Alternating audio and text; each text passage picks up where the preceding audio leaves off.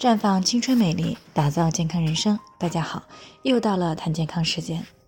今天的主题呢是不孕的隐形杀手——滴虫性阴道炎。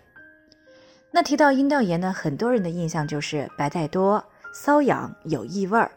却很少有人知道阴道炎也会影响到受孕，尤其是滴虫性阴道炎。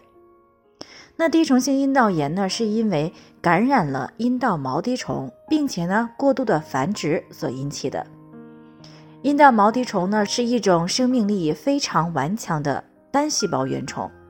它可以寄生在男女的生殖系统当中。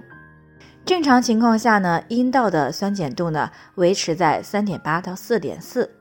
这种呢弱酸性的阴道环境是不利于啊滴虫的生长的。不过呢，一旦阴道的弱酸环境发生了改变，比如说怀孕以后，或者呢是在每一次月经以后，阴道的酸碱度呢会接近于中性，那这种环境呢就特别的适合滴虫的生长和繁殖。那随着滴虫的大量繁殖呢，会去大量的消耗阴道当中的糖原，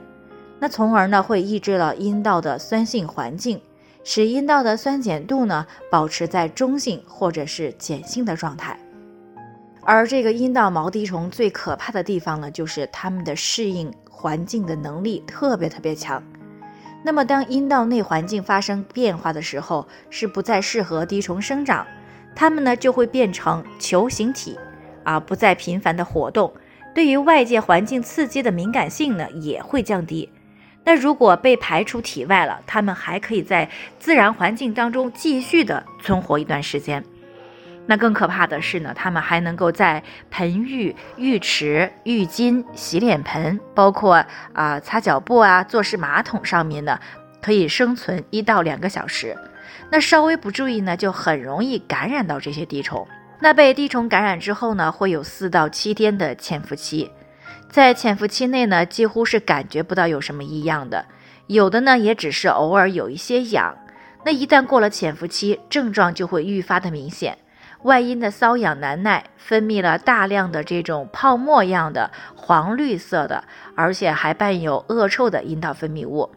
严重的时候呢，还会出现排尿的困难，甚至有同房疼痛等等。那而且呢，一般在月经后期呢，症状也会加重。之后呢，白带便会减少，症状了也会减轻一些。但是到下一次月经时呢，症状会再一次的出现，啊，如此的循环发作啊是比较折磨人的。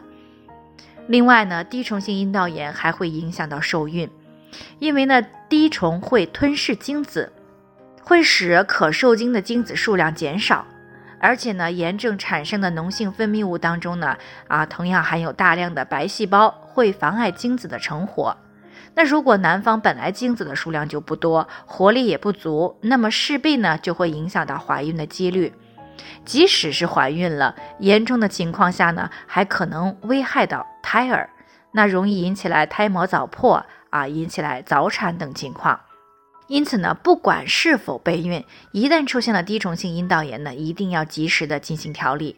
而且呢，还要夫妻都要调理。因为滴虫呢会通过夫妻生活而出现交叉感染，不过呢也不用过度的担心，只要坚持这个夫妻同步啊，并且呢保持良好的卫生习惯，一段时间之后呢还是可以得到不错的改善的。最后呢也要给大家提醒，每个人的健康状况都不同，需要具体分析之后才能给出针对性的解决方案。那如果您有健康方面的问题想要咨询呢，可以关注我们的微信公众号“普康好女人”，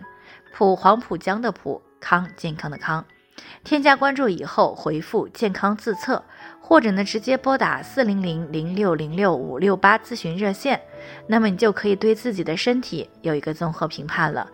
健康老师呢还会针对个人情况做一个系统分析，然后呢给出个性化的指导意见。这个机会呢还是蛮好的，希望大家能够珍惜。今天的分享呢就先到这里，我们明天再见。